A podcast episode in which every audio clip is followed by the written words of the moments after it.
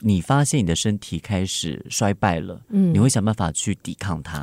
找一些方法去好让自己的身体是不是可以好起来？比方说腰酸背痛，哦，你就去做瑜伽对哦。啊，然后比方说皮肤下垂，你就去拉皮。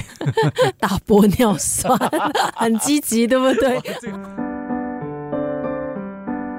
从阅读出发，两位阅读爱好者在密室里的悄悄话。张成尧、陈丽仪的月月仪式。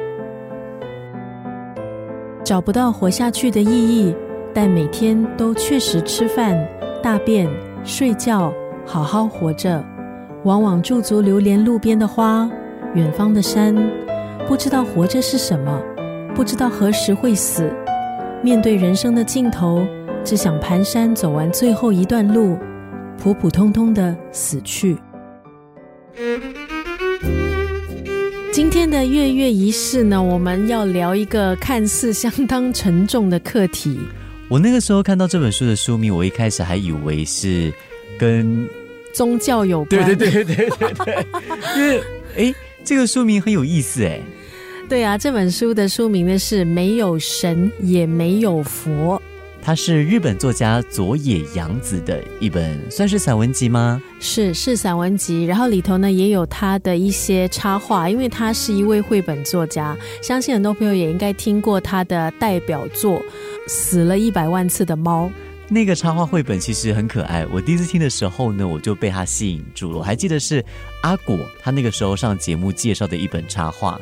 这个很有趣的绘本，它讲的就是有一只猫，它每一次死他都死不了，他都会再一次呃投胎，活了九十九万九千九百九十九次。那么他最后一次再也醒不来，是因为他为了一只猫哭。所以杨子他写这个故事，其实是在很短的一个时间里头，他就已经有了这个故事的概念，所以呢是很快就把这个故事给写出来的。所以杨子对生命、对死亡是很有一个见解，是吗？呃，我觉得他很坦然，对于这些老去啊、生死课题啊，我很喜欢他的一种自嘲跟他的那种幽默。所以，如果你要找那种心灵鸡汤型，你不要去看他的东西，他的东西是不心灵鸡汤，但是他的东西就是你知道很赤裸。那我觉得那个也是很多读者爱他的原因。像之前呢，就有媒体访问他嘛，既然他很多的绘本都出现猫，他是不是一个爱猫的人？你知道他的回复是什么吗？吗？他的回复是说没没有诶、大家误会了，我的绘本有很多猫，是因为猫比狗容易画。好真实的答案。哎，可是这样子的作者，你才会觉得他写的东西比较诚恳。对，就是有血有肉，你知道吗？对啊，所以这一本书呢，呃，差一点就骗了程瑶了。他的书名没有神也没有佛哈，为什么会有这样的书名呢？因为呃，佐野洋子他曾经就写到了，他觉得老年是神明赐予的平安。我有点不大了解，就是赐予的平安，还是他觉得老年是一种礼物，一种祝福？每个人可能有不同的解读。如果你说是祝福的话，是神明给予你的一种祝福，哦，会是神明给予你的一种平安，让你可以活到这把年纪。然后呢，这把年纪你可以透过你现在的这个视角，好去看事情，然后去感受事情。啊，这也是神或是佛赐予你的一份礼物，不管你的信仰是什么。可是我觉得你能够看透，它就是祝福。我这样讲可能有点奇怪哦，但我其实有的时候我也很羡慕啊、就或者说有点期待，当我老的时候，我对于世界的看法会是一个怎么样的？我会有怎么样的一个世界观跟人生观？因为我总觉得人是越活越明白的，好像我现在啊回去看我十几岁那个时候的烦恼，那个时候遇到的一些挑战跟挣扎，我现在觉得那个时候怎么自己那么傻？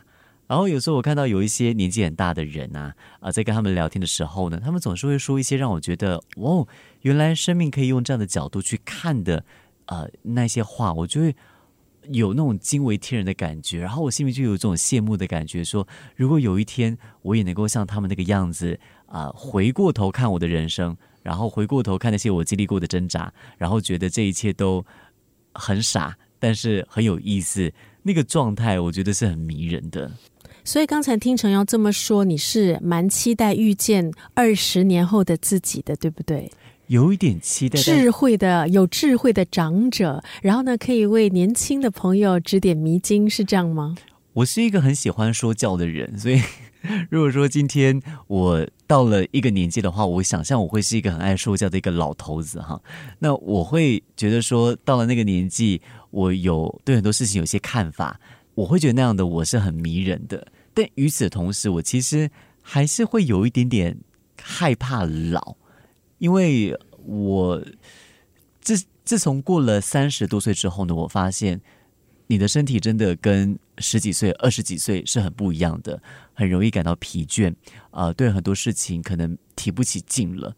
那我会觉得说，不知道会不会再过十年、再过二十年，我对很多东西都会失去更多的兴趣。那我不希望看到那样子的自己，嗯，对，所以这个是一方面，我对于老的一个恐惧，就你可能没有那个体力，没有那个兴趣去追逐很多我过去觉得很新鲜的事情。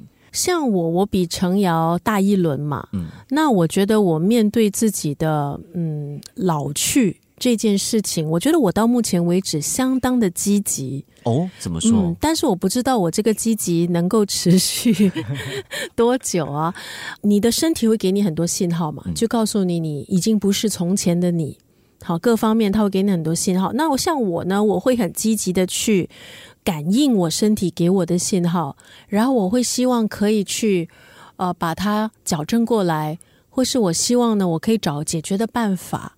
你的意思是说，你发现你的身体开始衰败了，嗯，你会想办法去抵抗它，找一些方法去好让自己的身体是不是可以好起来？比方说腰酸背痛，哦，你就去做瑜伽，对，哦啊，然后比方说皮肤下垂，你就去拉皮，打玻尿酸，很积极，对不对？这个，那我我身边有不少人很积极哦，好像我有这个膝盖痛的问题。因为我以前运动的时候曾经有过运动伤害，哦，这个到了年纪大的时候就会显现出来，对不对？对呀，哦，真的，他就是下雨天，不是开玩笑，就下雨天，他就那个隐隐作痛，告诉你陈丽。你已经不年轻了。哎呦，我也曾经跌过一次，很严重，就我龙尾骨裂了。所以我其实有一些瑜伽的动作我是没有办法做，但是经过了经年累月这样子练习，现在好像战士这个瑜伽的姿势，我本来是不能做，因为我的龙尾骨曾经裂过，所以我现在已经能做了，就是简单的那个战士的那个姿势，嗯，warrior pose。在这一方面，我觉得我还算是蛮蛮积极。但你享受吗？就是会长知识，好像你，因为我很喜欢去煮一些可能汤啊，去煲一壶茶之类的，然后你就去看，哎，不同的那些草药的一些功效啊，然后这个汤它对身体的那个滋补有哪一些益处等等，所以在这个过程当中，其实你是可以学到东西。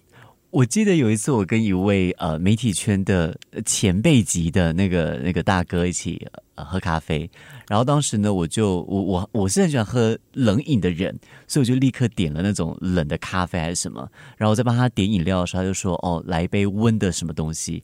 我记得那个时候他就跟我讲说，哇，你每天都喝那么多冷的东西啊？我说对啊，就是对我来讲，吃饭也好，甚至早上醒来。我第一杯喝的饮料不可能是热的，一定要是冷饮。我对冷饮是戒不掉的。他那时候就冷笑了一下，就说：“等到你老了，你就知道。”他说他以前也是喜欢喝冷饮，但是年纪大了之后呢，他不得不哦，一方面可能也跟你一样，这是真的。可是就是你你的身体会告诉你说是时候了，要减少。其实现在也都是少冰少糖的一个状态了。已经习惯了。我跟丽爷差一轮，可是我一轮差很多，对不对？可是可是你知道，因为饮食，我觉得就是最能够体现你在哪一个人生阶段的一个表现。嗯，我现在对于饮食哈，还是虽然我觉得我应该要开始注意了，但我还是对饮食是很很放纵的。我不大能够想象有一天我需要去喝热饮。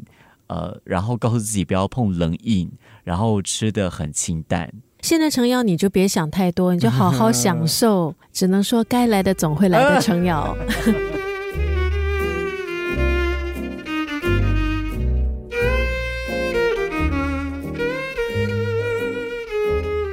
所以杨子呢，他就说人呢是绝对不可能有所谓的不惑之年，不管你是在哪个年龄层，我觉得其实你都有他的挣扎，嗯，跟他的迷茫。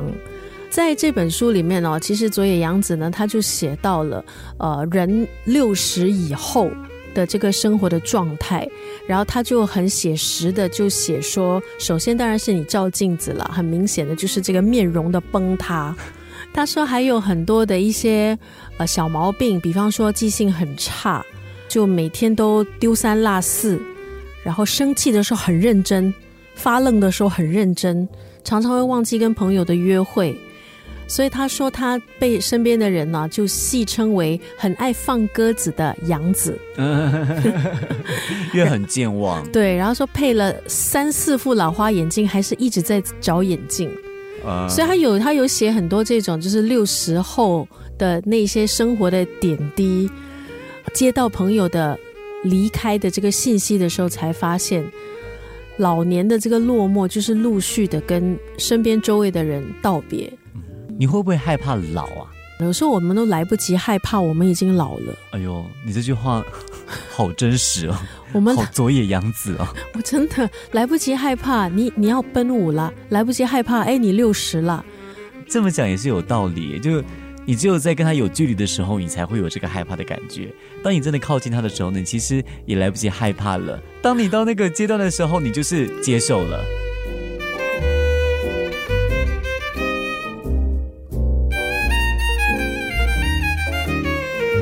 今天在月月仪式呢，陈瑶和丽呢，我们就从呃佐野洋子的这一本《没有神也没有佛》聊起哈，是他的老后宣言当中呢，就有提到了很多哈，呃，就是他六十以后的一些人生的体悟。对对，还有呢，他六十以后呢，其实也在这个山里头，就是去算隐居了。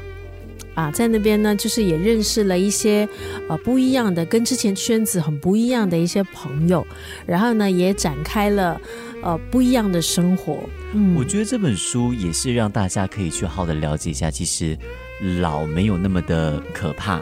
因为我不知道日本，但是至少在华人社会，我们对于老还是不是那么的了解，甚至会觉得说，哦，它是一个代表你衰败，你。不如当年的一个人生阶段。那我印象好深刻，有一段时间大家很喜欢说：“哦，我这辈子只要活到几岁几岁。”大家都很怕老。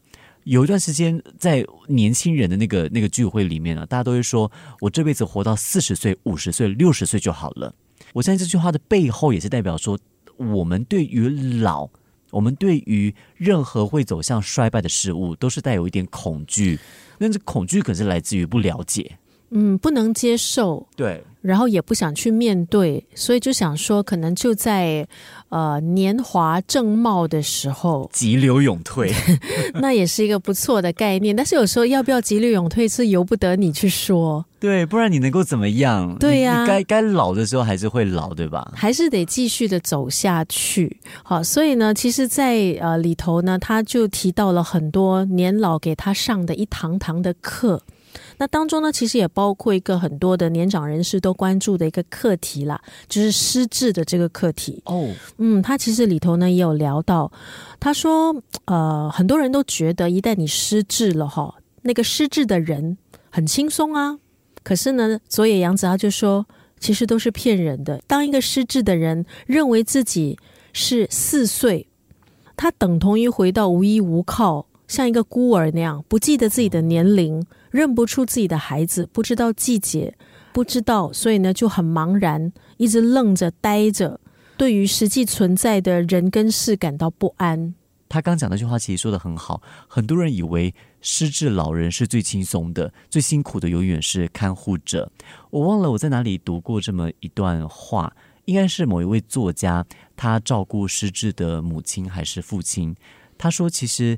在某些时刻，他看到那个好像走进迷雾森林，他把失智啊看作是他的爸爸妈妈走进了那个迷雾森林。他看到从那个迷雾森林走出来的爸爸妈妈回到这个他的意识的时候，眼神里面那个恐惧，眼神里面那个懊悔是很深的。因为有那么一刻，当他们回到了那个年纪的自己的时候，他知道他是一个多么多么巨大的负担。那那个对失智老人来说是很重的一个很沉重的一个打击。嗯，我觉得这本书它的一个很大的作用，就是借由作者他的这样的一种呃比较诙谐、比较自嘲的一种笔触，带出很多呃可能中老年之后大家关注的一些课题。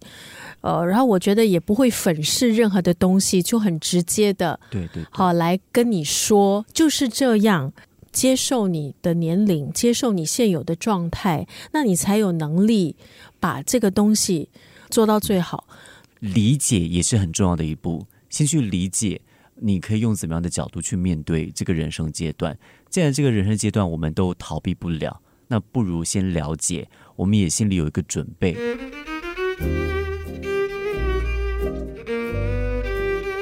在这本书里头哦，佐野洋子他就提到了年老，就是六十过后呢，好像是登上了人生的这个山顶。他说，接下来呢，不是滚落，不是滚落山崖，就是呢，站在死亡之谷的面前，就是要面对人生的终结了。月月仪式呢？我们今天就以佐野洋子在这本书当中“没有神也没有佛”的这句话呢，作为一个结束哦。什么朝气蓬勃的老年，活力充沛的熟年，每次看到这些字，我就火冒三丈。都这把年纪了，还要参加什么赛跑呢？老娘可是累坏了。从阅读出发，两位阅读爱好者在密室里的悄悄话。张成尧、陈丽仪的《月月仪式》。